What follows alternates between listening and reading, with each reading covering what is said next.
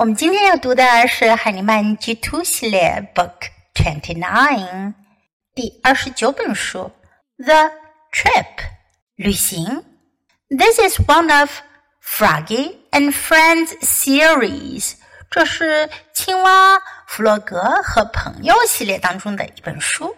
This is a fiction story，是一个虚构的故事。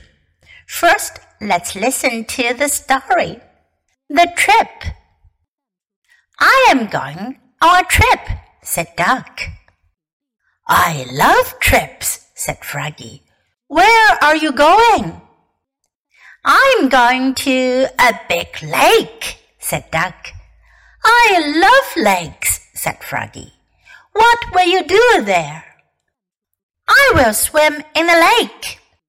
And I will hike around the lake. I love to swim and hike, said Froggy. Let me help you pack your bag. Here is my bathing suit, said Duck. I will need a bathing suit if I go for a swim. Take your boots and socks, said Froggy. You will need them for your hike. I may go to a dance, said Duck. Let's pack this dress. I love to dance, Froggy said. Here, take your red shoes too. You will have so much fun on this trip, said Froggy. I wish I could go with you. I wish you could too, said Duck. Let's get your big bag, said Froggy. You have a lot to pack. Here is my hat, said Duck. And here is my umbrella. It's time to go. Froggy helped Duck get to the bus stop. You get on the bus, said Froggy. I will put your bag in the back. Duck got on the bus. The bus took Duck all the way to the lake. Duck liked the lake very much. And so did Froggy. So what happened? Froggy jumped out of the bag. Froggy 从袋子里面跳了出来。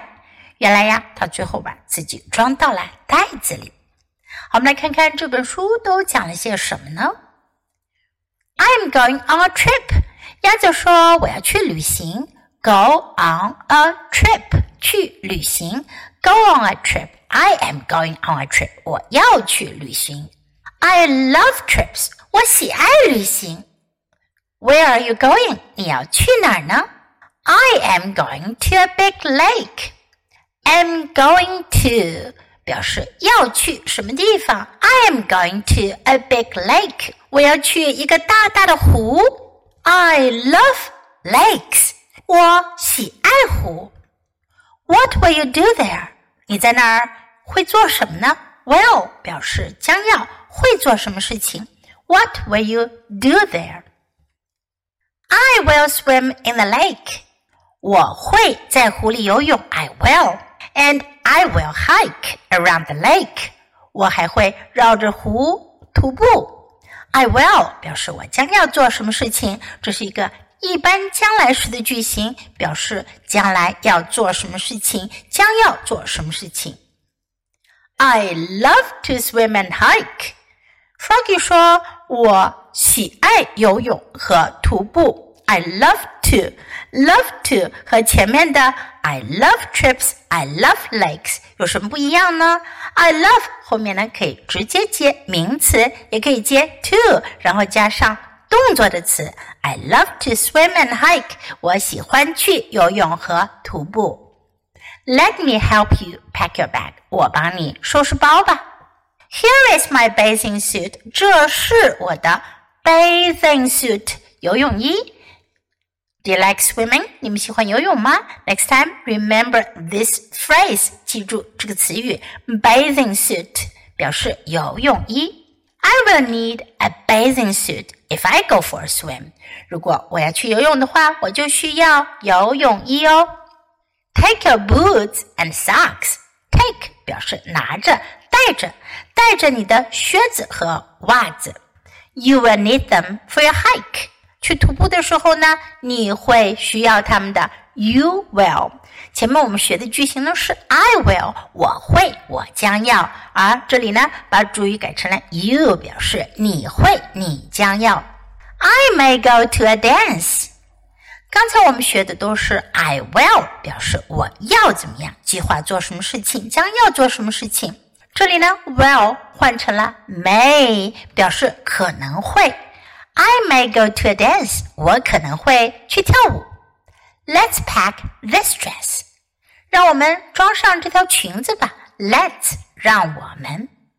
I love to dance，在此我们用到了这个句型 I love to。Here, take your red shoes too. Take 还记得吗？刚才我们刚刚讲过，意思呢是带上，带上你的红色鞋子。You will have so much fun on this trip. You will，你会。 这次旅行你一定会玩得很开心的。You will have so much fun on this trip. Have fun 表示玩得开心，have so much fun 玩得非常的开心。I wish I could go with you，这是一个表达愿望的句型，许愿的句型。I wish I could，我真希望我能。I wish I could。I wish you could，我真希望你能。Let's get your big bag，我们拿上你的大袋子吧。You have a lot to pack. Have a lot，有很多东西 to pack，要装包，要装箱。Here is my hat，这是我的帽子。And here is my umbrella，这是我的伞。 Here is，这是我们之前学过多次的，来介绍东西的。Here is，这是，这是。It's time to go，该走了，到了走的时间了。Froggy help dog get to the bus stop. Get to 到达 help Duck get to the bus stop. Why? Because the bag was too heavy. 因为啊，鸭子的旅行袋太重了，太大了，所以呢，Froggy 要帮助他一起拿着。You get on the bus, said Froggy. I will put your bag in that bag. You get on the bus，上公共汽车叫 get on the bus。记住哦，我们要说 get on the bus。I will， 我要我会。Put your bag in the back。我们都知道，长途的公共汽车会在后面有一个放行李的位置。I will put your bag in the back。我把你的袋子放到车后面去。Duck got on the bus。Got 是 get 的 past tense 过去形式。鸭子上了公共汽车。The bus took duck all the way to the lake。这个时候呢？，Froggy 去了哪里呢？其实他在把包装在车的后部的时候，已经把自己给装进了袋子里。Duck liked the lake very much。鸭子非常喜欢湖。And so did Froggy。Froggy 也很喜欢呀。because Froggy was there. Froggy was in the bag. 他也去了，他是装在袋子里去的，他把自己给装进了袋子里。 Okay, now it's time for us to read the book together, sentence by sentence. The trip. I am going on a trip, said Duck. I love trips, said Froggy. Where are you going? I am going to a big lake, said Duck. I love lakes, said Froggy. What will you do there? I will swim in the lake, said Duck. And I will hike around the lake. I love to swim and hike, said Froggy. Let me help you pack your bag. Here is my bathing suit, said Duck. I will need a bathing suit if I go for a swim. Take your boots and socks, said Froggy. You will need them for your hike. I may go to a dance, said Duck. Let's pack this dress. I love to dance, Froggy said. Here, take your red shoes too. You will have so much fun on this trip, said Froggy. I wish I could go with you. I wish you could too, said Duck. Let's get your big bag, said Froggy. You have a lot to pack. Here is my hat, said Duck. And here is my umbrella. It's time to go.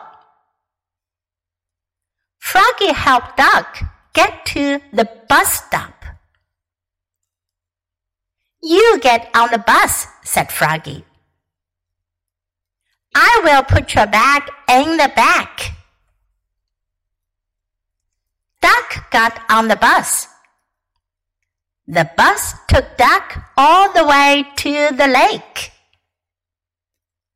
Duck liked the lake very much.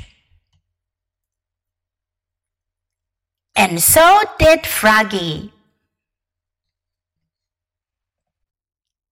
这本书我们就读到这里，别忘了要继续练习反复朗读，直到你熟练掌握哦。Until next time, goodbye.